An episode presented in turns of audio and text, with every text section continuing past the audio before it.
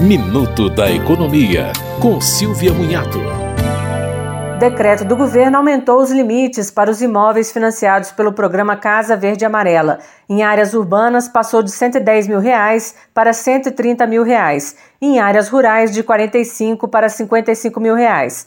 O programa atende famílias com renda de até 7 mil reais mensais em áreas urbanas e renda anual de até 84 mil reais em áreas rurais. As novas mudanças nos valores dos imóveis buscam compatibilizar o programa com o aumento dos custos da construção civil. Os financiamentos do programa podem ser contratados de forma individual ou por meio de uma construtora. Várias informações podem ser encontradas na página da Caixa Econômica Federal.